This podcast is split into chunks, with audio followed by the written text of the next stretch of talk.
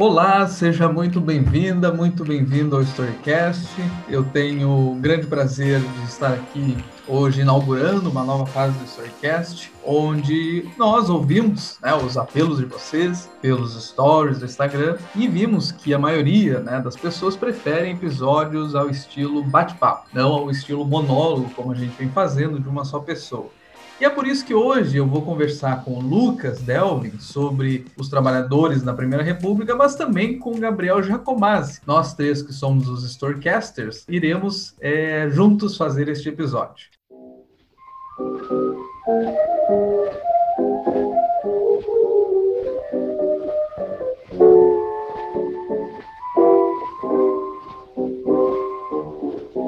Nessas noites dolorosas, quando o mar despenterosa se descolhe a lua cheia.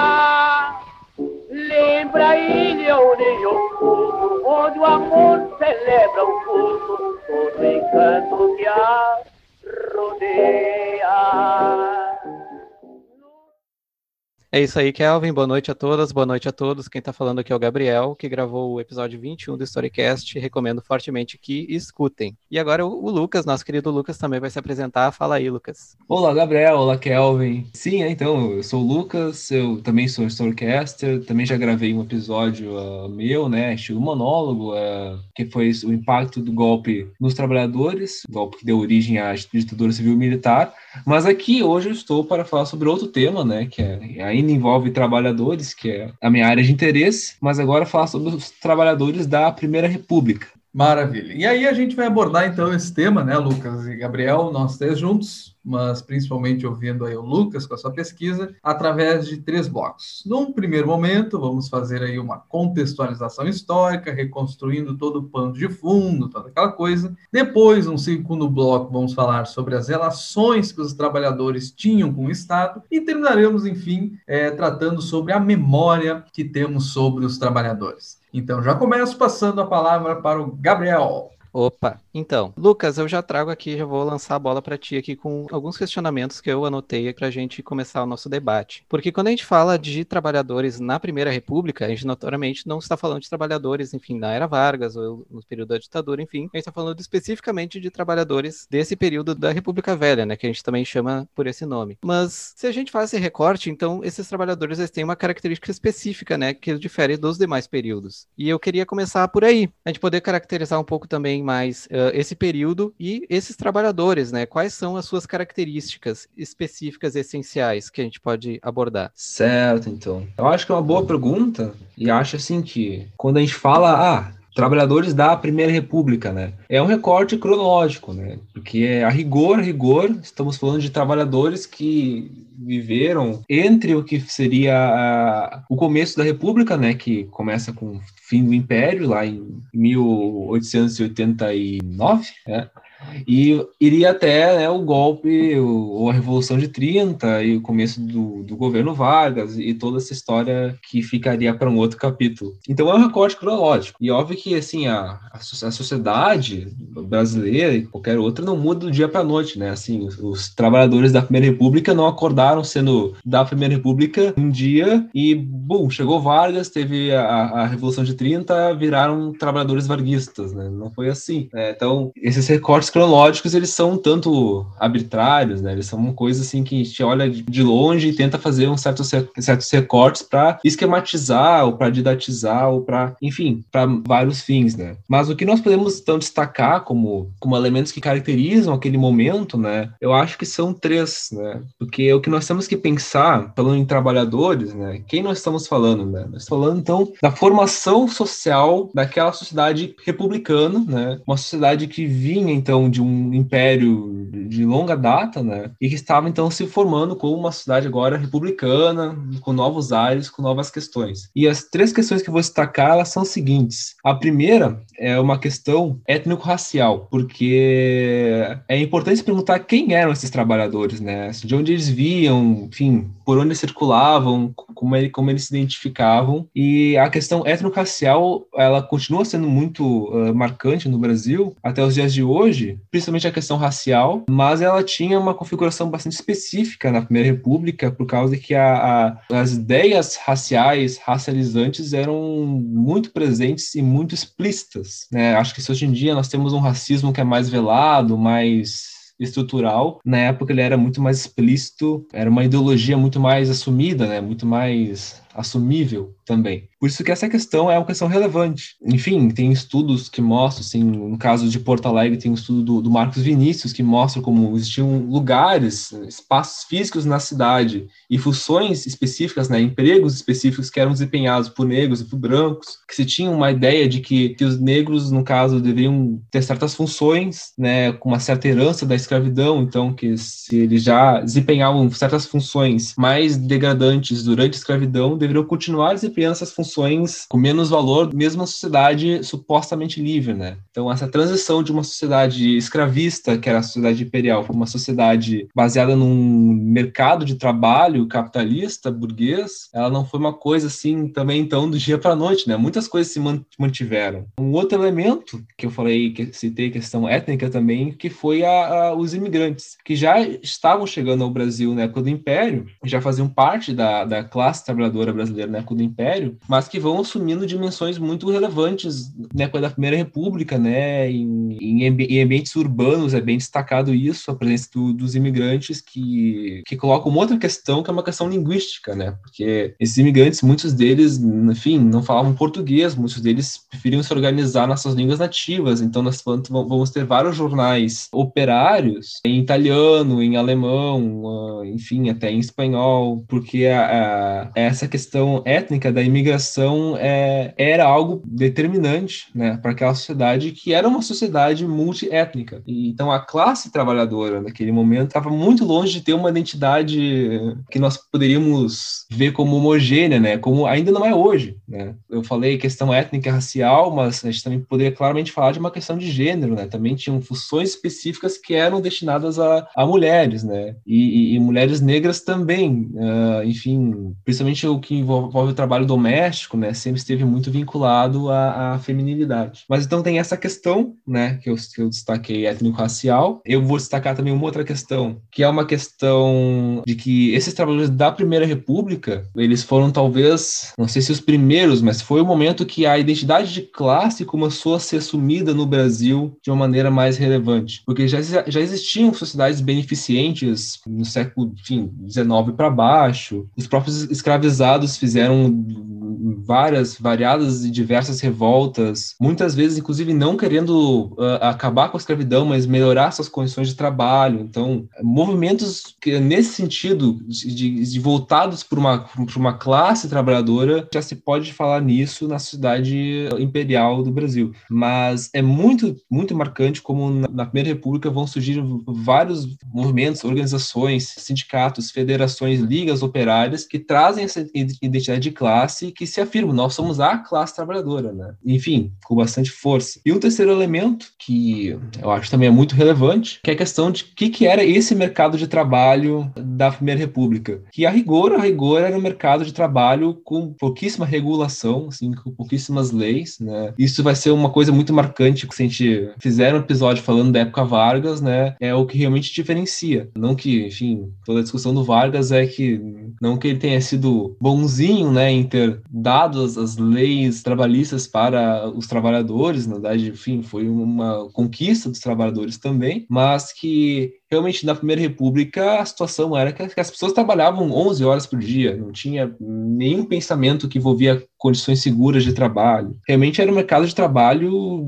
de exploração bruta, explícita e que muito tragicamente me faz lembrar os dias de hoje, né? Eu, eu sempre que acabo utilizando o Uber, gosto de perguntar, né, quantas horas uh, o motorista ou a motorista está trabalhando e sempre são oito horas para mais, ou enfim, pergunto quantas horas costuma trabalhar por dia, assim, é, é, normal a pessoa me falar 11 horas, né, e a situação do Uber a gente sabe que ele não tem um vínculo empregatício oficial, né, a empresa Uber, ela só fornece a, a plataforma, né, e ele está lá oferecendo serviço, mas se ele se acidentar, como ele pode apelar para a empresa, né, se ele não tem um vínculo empregatício notícia oficial. Então, eu acho que o mesmo pode ser, mesmo raciocínio pode ser pensado para os entregadores de aplicativo. Então, eu acho que o mercado de trabalho hoje em dia, né, o mercado precarizado de trabalho hoje em dia, e muito me lembra o mercado de trabalho da Primeira República, antes de surgir uma justiça de trabalho, antes de surgir diversas leis. Existiam leis na época também, né? Assim,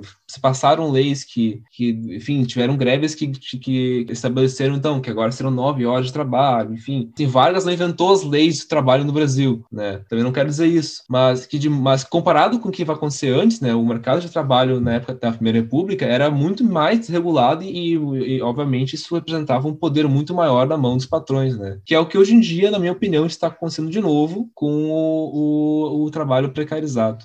Essa é uma questão muito interessante, né, Lucas, da uberização e tudo mais, é um problema que a gente está vivendo. E, na real, eu depois até quero voltar mais detalhadamente sobre isso, porque eu acho que é um tema que vale a pena ser melhor conversado. Né? E eu queria te perguntar, assim, ainda indo na esteira do que tu está dizendo, o que, que tu consideraria, assim, de específico, de próprio dessa classe trabalhadora é, em função do seu momento histórico? Quer dizer, o que, que define uh, historicamente os trabalhadores da Primeira República em sua distinção com os trabalhadores de outros uh, momentos históricos, por assim dizer. E não sei se o Gabriel até quer falar alguma coisa. Isso, eu quero engatar uma outra pergunta na do Kelvin, até para a gente arredondar o, o, primeiro bloco, que seria a questão da que já está se constituindo uma identidade de classe, né, desses trabalhadores, que obviamente são uma classe muito heterogênea, né, especialmente considerando toda a questão étnica, composição étnico-social do Brasil nesse período, né, como é até hoje, enfim, a gente pode fazer esses paralelos depois também, como o Kelvin mencionou. Mas eu queria perguntar, então, em questão a como é que se constituem as ideologias nesse meio dessa tomada de consciência de classe, né? Como é que, por exemplo, chegam ideologias da Europa, mas também se desenvolvem propriamente dentro desse contexto operário no Brasil, e como que isso afeta, inclusive, né, pensando depois para o segundo bloco, as próprias lutas e reivindicações dessa classe operária emergente no Primeira República.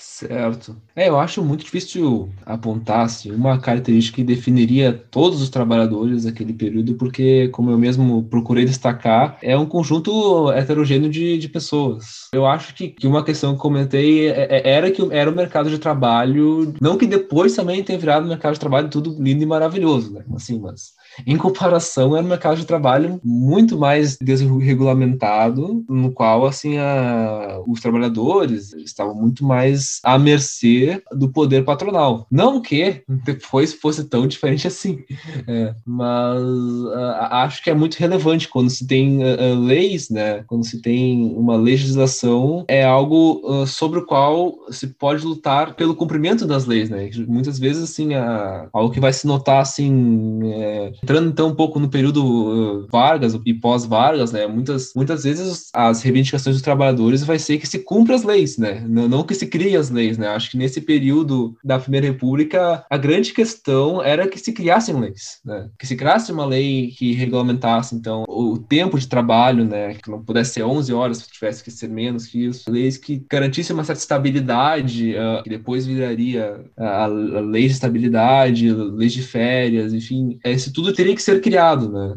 Um pequeno comentário, assim, porque hoje a gente vê muito, né, alguns setores aí falarem que os trabalhadores querem uh, direitos demais, que eles já têm muitos direitos, aí eles querem ainda mais, assim, quer dizer... Privilégios, os, né? Privilégios, privilégios, exatamente, não, não, pelo contrário, não é direito, né, eles chamam de privilégio, como se, assim, os trabalhadores vivessem de uma maneira, assim, no país de cocanha, sabe, todo mundo trabalhando perfeitamente, como na fábrica do William Wonka, assim, de forma muito mais, e cheio de privilégio, podendo comer chocolate o tempo todo, né? E a coisa, a realidade é bem diferente disso. Né?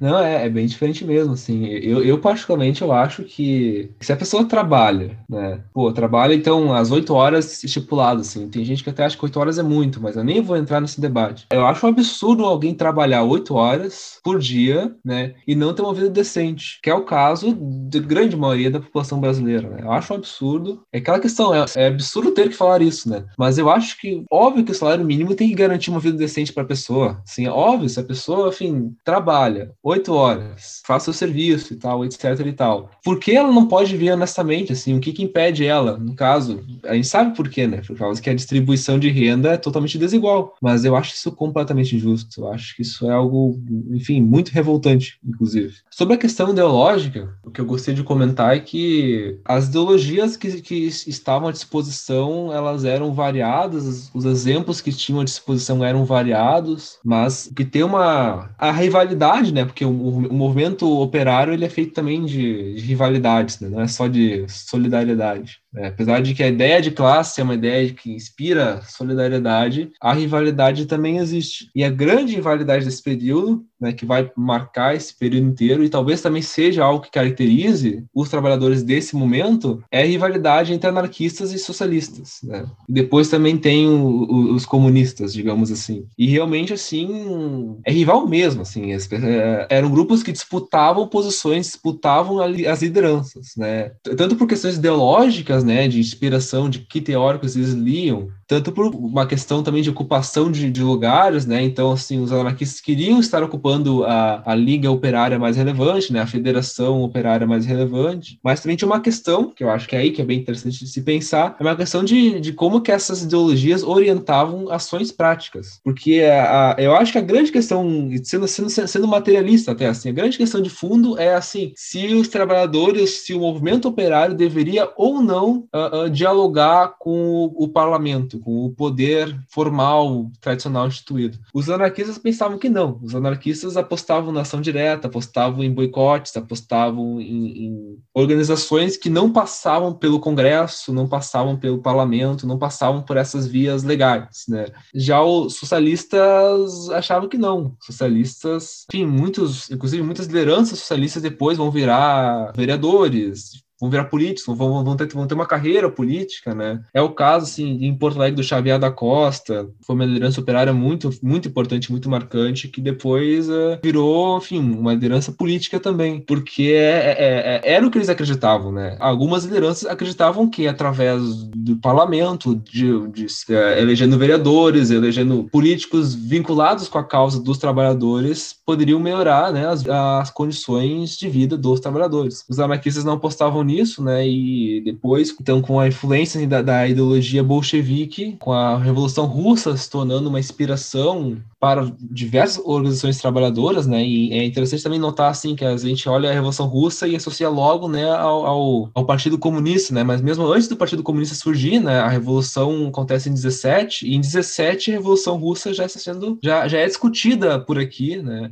Já é tomada como exemplo até por anarquistas, né? Ou seja, por diferentes grupos. Com essa ideia de Revolução Russa também surgem grupos que que têm como projeto tomar o poder, né? Fazer um governo operário né? Estilo Comuna de Paris, estilo né, os sovietes. Qual é o tamanho desses grupos, Lucas? Assim, esses que, principalmente esses que queriam tomar né, o Estado por luta armada e toda aquela coisa. Assim. Era na imensidão né, de trabalhadores é, da Primeira República. Esse grupo seria, assim, tipo assim, 5%, 10% ou menos do que isso. Assim, claro, eu estou quantificando, jogando os números de forma totalmente. Né, pode fazer isso também. Assim, eu só quero tentar ter uma ideia da proporção, sabe? De quantos trabalhadores que iam por esse caminho, assim. Sim, eu não sabia te responder assim, é, porque eu, eu acho que para eu poder te passar uma ideia mais próxima da, da verdade, de que nível que essa ideia tinha uma adesão, eu teria que fazer uma pesquisa mais profunda sobre isso, porque eu, eu citei várias ideologias, né, mas eu posso citar então a quais que estavam mais fortes em cada momento, né, e o que a gente nota, acho que uma maneira mais geral, é que o anarquismo era muito forte no começo do, da Primeira República, e depois as ideias uh, socialistas, no caso de, que envolviam então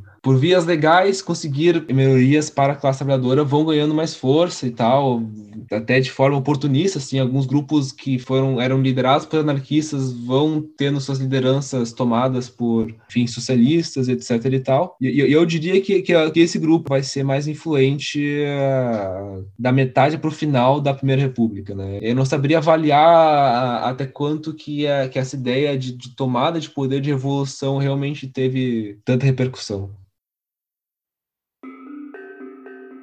Siga o Storycast no Instagram e compartilhe nosso conteúdo nas suas redes sociais. Assim você vai estar nos ajudando a compartilhar o conhecimento histórico com o maior número de pessoas possível.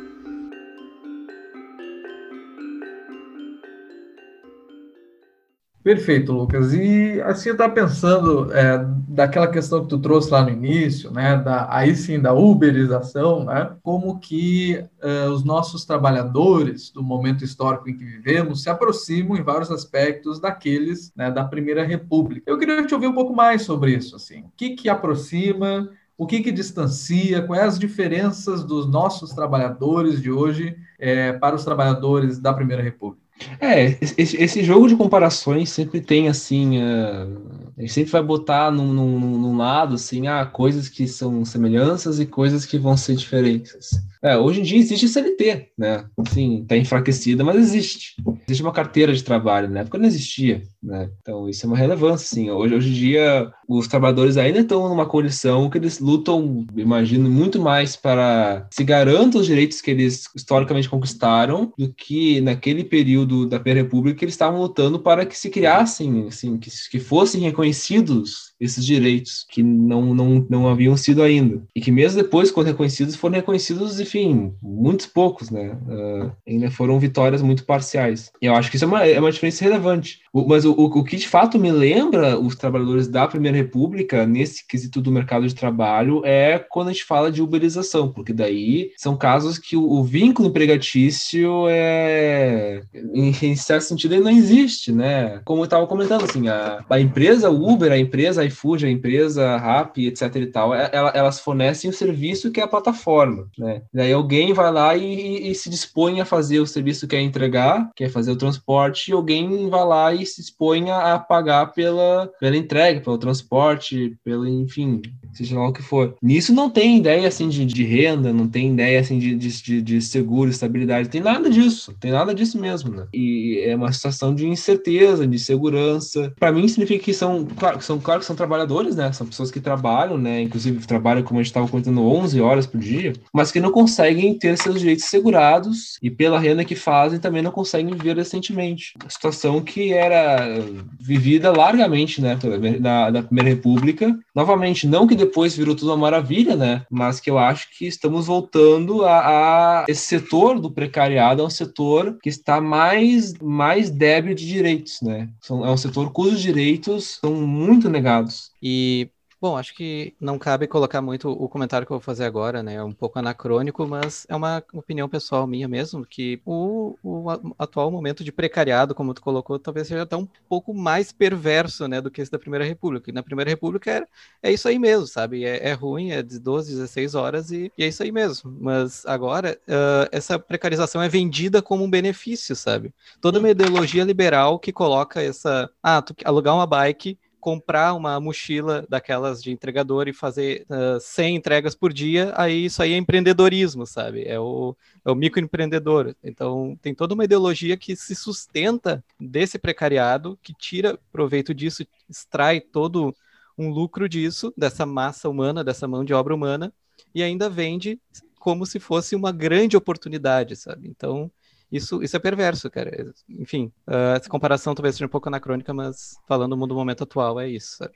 Sim, não, mas então, acho um, um, ótimo comentário. Essa questão ideológica era é muito relevante, muito relevante. Uh, na época da República, assim, no que tange, assim, o imaginário de ser trabalhador, tinha uma questão que, que partia do Estado, mas depois foi comprado pelos trabalhadores, que é o discurso de que valorizava ser trabalhador, né? Então, o Estado brasileiro naquele momento procurava uh, punir e perseguir as classes perigosas, né? Que seriam, então, os sujeitos vagabundos, que, que não trabalhavam, que não tinham emprego. Então, assim, uh, enfim, a vagabundagem, usando as palavras de, né, do Estado da época, né, das autoridades da época, né, não estou dizendo que ninguém era vagabundo, porque muito provavelmente trabalhavam no mercado informal, né, eram é, perseguidos, inclusive, com polícia, com, enfim, com tudo que tem direito, e uh, o sujeito que trabalhava, então, era colocado assim, não, mas esse é o bom trabalhador, né.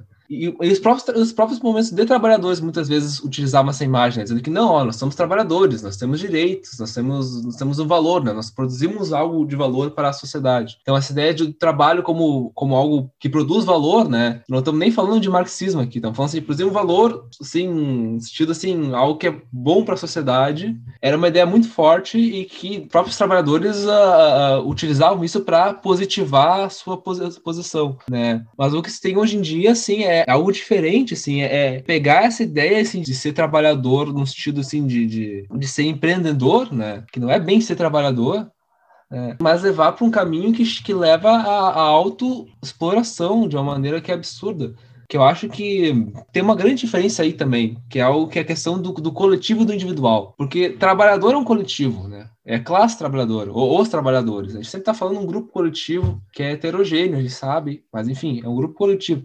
Agora, o empreendedor, ele é o empreendedor, ele é ele sozinho desafiando na sua própria jornada, né, construindo sua própria trajetória. Tocou o alarme aqui. Eu, eu acho que isso é uma questão que leva muito a que as pessoas sejam mais exploradas, né? Quando elas não se veem mais parte de um coletivo, se veem sendo indivíduos, indivíduas, e que não tem assim, não, não, não, não dá para virar pro vizinho, sabe, e, e, combinar com o vizinho alguma maneira de mudar a situação, porque tu tá sozinho no mundo, né? É tu por ti mesmo. Eu acho que isso é uma, uma realidade muito dura, né? Muito dura mesmo. E que de fato é uma diferença marcante, né? Se falava em meritocracia, assim, na, lá na, na, Primeira República, mas não se falava em empreendedorismo, né? A gente tem hoje direitos assegurados, né? O que não havia naquela época, direitos que tu nos explicou, que foram conquistados na era Vargas, toda aquela coisa. E a grande contradição é que, a, de, a despeito desses direitos, mesmo assim, a precarização, como tu está dizendo, é tanto quanto, se não pior, né, do que aquela vivida na Primeira República. É bizarro isso, né?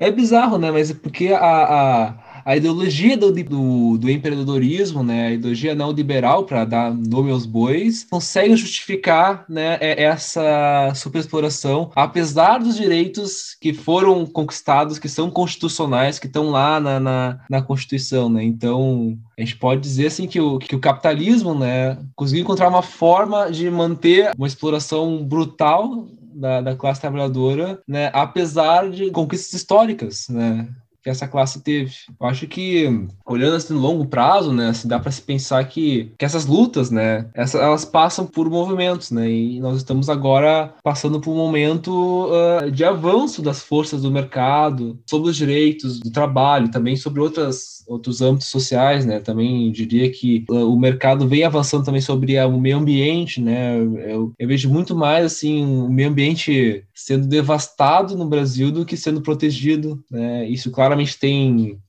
uh, participação, no mínimo conivência do Estado, mas no governo Bolsonaro tem participação mesmo né, do Estado né, nessa devastação do meio ambiente. Enfim, a gente consegue observar na história momentos em que o, que o movimento social, né, o movimento operário, mesmo outros movimentos, né, como o movimento negro, o movimento feminista, o movimento indígena também, estão mais ativos, estão mais imponentes e, e momentos que estão sendo atacados. Né? E, e, nós vivemos, sem sombra de dúvidas, um momento que está tudo sendo atacado. Talvez agora, né, com a derrota do Trump, podemos ver novas, novos ventos, mas eu não seria tão otimista tão rápido.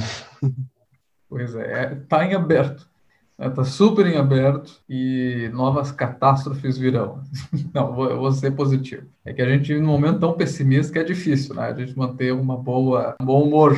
Mas eu acho que com a luta tudo se muda, né, Lucas? E até assim, indo por esse lado, que solução a gente teria hoje para esses trabalhadores em situação precarizada? Uma solução que não parta necessariamente de governo, mas tu estava falando, né, que os trabalhadores da Primeira República eram um, plurais em, em, relação às suas concepções ideológicas, né? E hoje, assim, o que, que é preciso para se ter uma classe mais hegemônica, mais organizada, que venha a justamente defender os seus direitos? Eu acho que o primeiro ponto, né, e justamente é o que entra em conflito com o neoliberalismo, as pessoas têm que se reconhecer como classe. Primeira questão para mim é isso. Não, não, tu não constrói um movimento, sabe, sem, sem ter o um grupo que, que dá sustento a esse movimento. Por isso que para mim é essencial o que, que o, o, Galo, que é o líder do movimento dos entregadores antifascistas, vem fazendo. Ele fala que, ah, não, entregador é classe trabalhadora, né? E, e, é mesmo, porque eles são pessoas que trabalham. Eles vivem de quê? Eles vivem do, da renda do trabalho deles, né? Eles não têm, eles não têm uh, renda de, do mercado financeiro, eles não tiram lucro de algum outro lugar, enfim, né? Eles são trabalhadores, né? Diferentes de outros trabalhadores. Sim, a classe trabalhadora ela é muito plural hoje em dia, enfim, o, o, mercado de trabalho ele é mais diversificado realmente, né? A situação, por exemplo, de funcionários públicos é bem diferente uma situação de quem trabalha com, com Uber, de quem trabalha uh, no mercado privado. Tudo isso são questões de fato que, enfim, é classe trabalhadora em sua diversidade, né? Mas eu acho que o ponto inicial é que as pessoas se reconheçam como classe. E um ponto, além disso, é que ser reconhecido como classe, que elas consigam construir um movimento coletivo que pressione por mudanças e que crie, assim, uma voz ativa na sociedade brasileira que seja essa voz da classe trabalhadora. Eu digo isso no sentido de que quando um, um governo é eleito, né, quando os políticos tomam decisões, eles têm que levar em conta o que, que os trabalhadores vão achar daquilo. Né? E eu sinto que hoje em dia não é o que acontece. Né? Hoje em dia, enfim, passa ao longe da, da, preocupação dos governos né, se os trabalhadores vão estar bem ou melhor com, com as leis que passam, com as com as situações que surgem. Enfim, é, eu acho que é, é difícil eu apontar assim muitas saídas porque é uma coisa complicada, né? Eu, eu acho que é, as centrais sindicais têm que dialogar né, entre si e, e, a, e, o governo tem que dialogar com as centrais sindicais, né? A CUT está aqui para isso, a CTB está aqui para isso. Existem várias centrais sindicais diferentes que brigam entre si uh, várias vezes, mas que uh, eu, eu, vejo ela como vejo elas como ainda uh, entidades relevantes, porque elas têm, apesar de limites a capacidade de representar uh, os trabalhadores do Brasil. Está gostando do episódio? Escute também o episódio número 2 do Storycast, sobre o golpe militar de 64 e os trabalhadores, e o episódio número 5, sobre a origem do dia 1 de maio, o Dia dos Trabalhadores. Bom, chegando agora ao terceiro bloco aqui da nossa entrevista com o nosso querido storycaster Lucas, a gente tem algumas questões também, pensando já, Lucas, o que você estava falando sobre as lutas dos trabalhadores, sobre a questão dessa, desse jogo de ontem e hoje, essas comparações. Como é que se preserva, a gente pode dizer, a memória dessas lutas da Primeira República na posteridade, né? No caso, no presente. Porque se a gente pega o exemplo da cidade de Porto Alegre, é uma cidade que ela está inundada de referências a esse período específico da República Velha, né? da, da Primeira República. Nomes de ruas, Borges de Medeiros, enfim, várias os nomes de ruas, de praças, que remetem a figuras públicas, né, que na verdade eram as elites. Porto Alegre, do Rio Grande do Sul, do Brasil, enfim, desse período, né? Onde ficaram os trabalhadores nessa história, sabe? Onde que ficaram registradas as memórias e as histórias desses trabalhadores? Pensando no caso de Porto Alegre mais, assim, que é o que está próximo da gente, mas também se quiser pegar algum outro exemplo, à vontade. Engatando na pergunta do Jaco, por que diabos a maioria dos nomes são de grandes autoridades do Estado da Primeira República? Né? Por que, que a imensa maioria é, foi consagrada é, como espaço assim, de memória, tendo justamente referenciando estes sujeitos e não os trabalhadores? É, não, ótimas questões, é, questões muito relevantes. Assim, respondendo diretamente por quê, assim, a resposta é óbvia, porque quem tem o poder de, de criar esses espaços de memória não são os trabalhadores, né? Quem tem o Estado na mão, durante a minha república e depois da minha república, quem teve o poder de criar ruas, criar monumentos, criar, enfim, esses espaços de memória, foram e continuam sendo sujeitos ligados à elite. Né?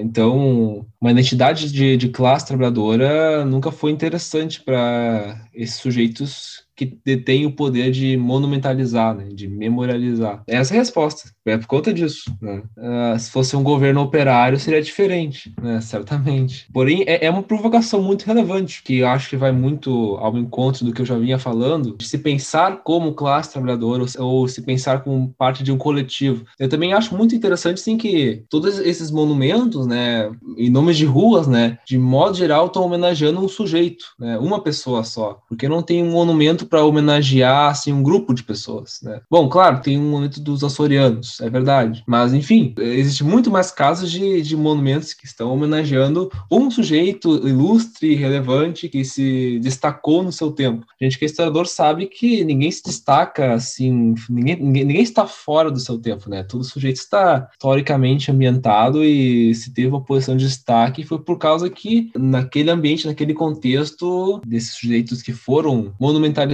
são sempre sujeitos pertencentes à elite, são sempre homens, são sempre brancos, são sempre heterossexuais, né? No caso também de Porto Alegre, assim, a gente está falando também da República, né? Mas é muito relevante comentar, assim, também sujeitos também vinculados, assim, à revolta farroupilha, né? Como o Bento Gonçalves, né? Uh, e tudo mais. Não, não bastam serem homens, né? São pessoas vinculadas também a uma, uma memória viril, né? Eu, sempre que eu vou para casa, assim, do centro, eu passo por aquela estátua equestre, né? Do Bento Gonçalves, né? E, e, é justamente isso, né? É a marca da virilidade do nosso estado, né? Tá lá desde Bento Gonçalves que o gaúcho é gaúcho, o gaúcho é macho tudo mais. É, é muito essa ideologia. Agora, de fato, né? Um espaço para se colocar, não, aqui marca, né? A, a presença da classe trabalhadora de Porto Alegre, né? que ela foi relevante para isso, para isso tal, que ela, ela lutou, que ela conquistou direitos que agora são compartilhado por todos. Tudo isso não existe, né? Tudo isso passa longe de ter sido em algum momento até considerado, diria, como um objeto digno de ser lembrado. O que me lamenta muito, porque como é que eu, como é que tu quer que as pessoas se pensem parte de uma, de uma classe se, se não tem quase nada que, que diz respeito a essa classe para elas notarem, né? Assim, inclusive em tempos neoliberais, né, estamos sendo constantemente bombardeados de propaganda que fala de empreendedorismo, que fala disso, fala daquilo, né? Enfim, os sindicatos enfraquecidos com a reforma trabalhista. Então, é, onde fica a identidade de classe hoje em dia, né? Ela surge da necessidade só, né? E como surgiu também historicamente da necessidade das pessoas se unirem e lutarem em conjunto. Mas sempre é um sacrifício, porque o poder não está com nós, né? O poder está contra nós. Esses monumentos, né? E aí cabe uma frase do Walter Benjamin, que é todo monumento da civilização também é um monumento da barbárie.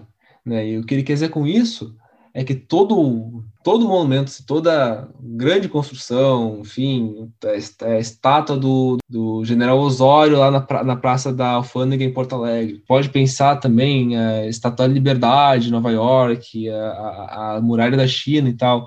Quem foi que construiu ela? Assim, assim ah, foi, foi o rei da China que mandou que construiu a, a muralha? Foi ele que foi lá e pegou os blocos e tal e juntou, fez a muralha bonitinho? Claro que não, né? Foram legiões de trabalhadores, muitos morreram, né? Deram sua vida para isso, mas o nome deles não tá lembrado, né? Se tu vai estudar a história da construção da muralha da China, tu muito provavelmente vai chegar logo no nome do, do, do monarca, rei, que mandou construir, que eu não sei qual é também, né? Peço perdão pela minha ignorância.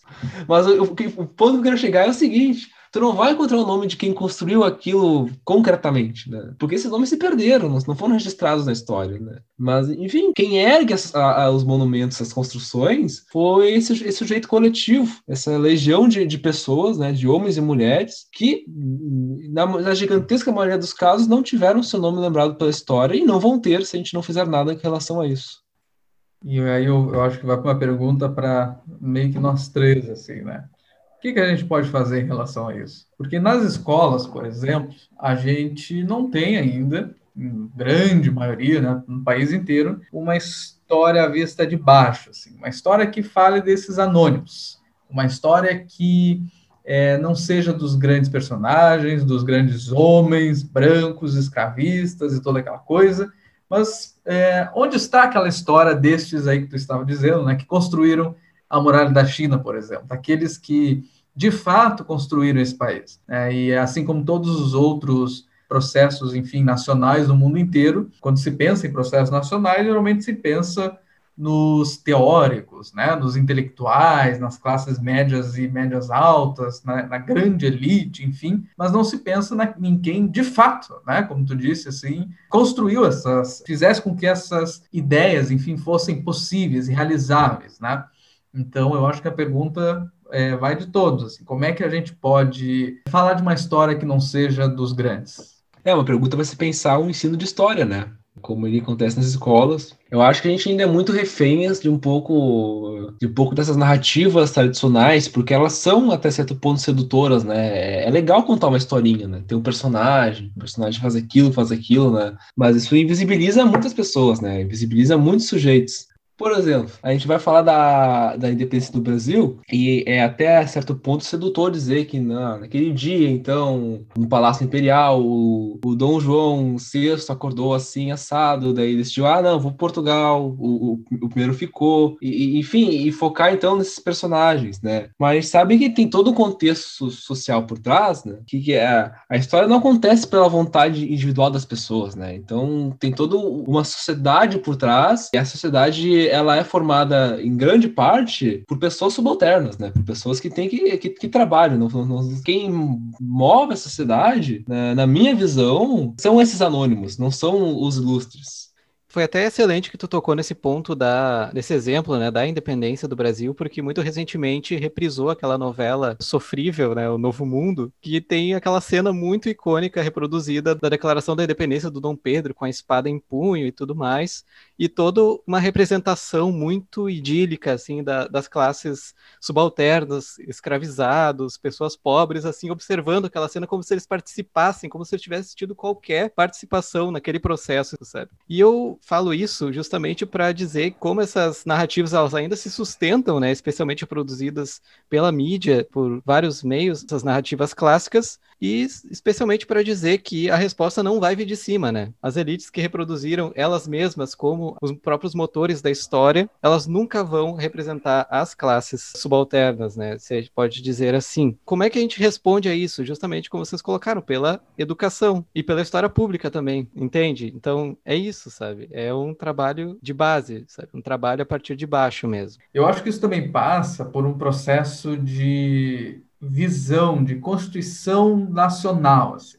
Porque quando a gente pensa né, na história do Brasil e tudo mais, isso está atrelado a vários elementos relacionados ao nacionalismo, né, questões patrióticas. Então, assim, quem eram os heróis do Brasil? Os heróis do Brasil eram os bandeirantes, né, lá monumentalizados por aquele monumento horroroso lá de São Paulo, que alguns paulistas né, muito se orgulham por serem descendentes, entre aspas, desses bandeirantes que escravizavam índios, etc. Mas não é isso, né? Eu acho que a história precisa passar por um processo de redefinição redefinição de nação mesmo, né? Redefinição de imagem de país. Então, quer dizer, que país que uh, a gente quer de fato lembrar. Né? A gente quer lembrar do país dos escravistas ou a gente quer lembrar do país daqueles que resistiram à escravidão? A gente quer lembrar do país dos povos indígenas que conseguiram, a muito custo, né, sobreviver, eh, ainda que muitos poucos, né? eu digo assim, sobreviver ao massacre completo, uh, ou a gente prefere ver justamente a história dos bandeirantes que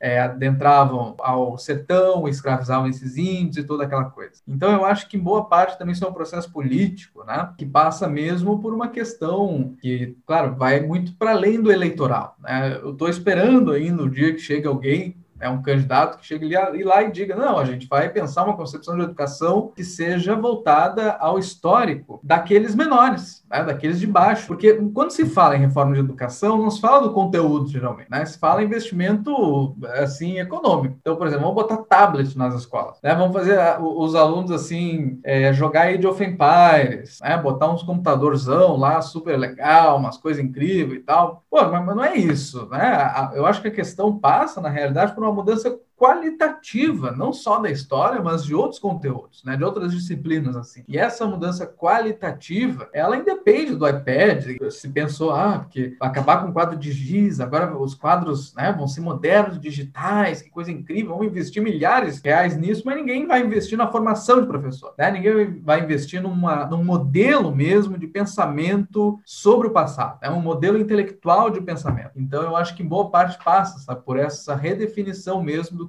das prioridades da nossa história. Uma redefinição é, qualitativa que é política e que tem que vir, de fato, como o Jaco disse, né, de baixo, mas que precisa também ser encabeçado por vozes políticas ativas, em, em nível institucional mesmo. Como eu disse, assim, eu não conheço ainda nenhum político que diga essas coisas, assim, de forma muito clara. Né? Vamos trabalhar por uma nova concepção de história. Né? Vamos trabalhar por uma nova, concep uma, uma nova concepção de educação voltada a mudanças qualitativas né, de, do, do, do, ensino, ou seja, não da estrutura, não do investimento né, do quadro, da pirotecnia, do foguete, do iPad, toda aquela besteira toda, mas sim do que tipo de conteúdo de fato a gente quer trabalhar. Né? Elencar prioridades, enfim. Eu acho que também passa em boa parte por isso. Né?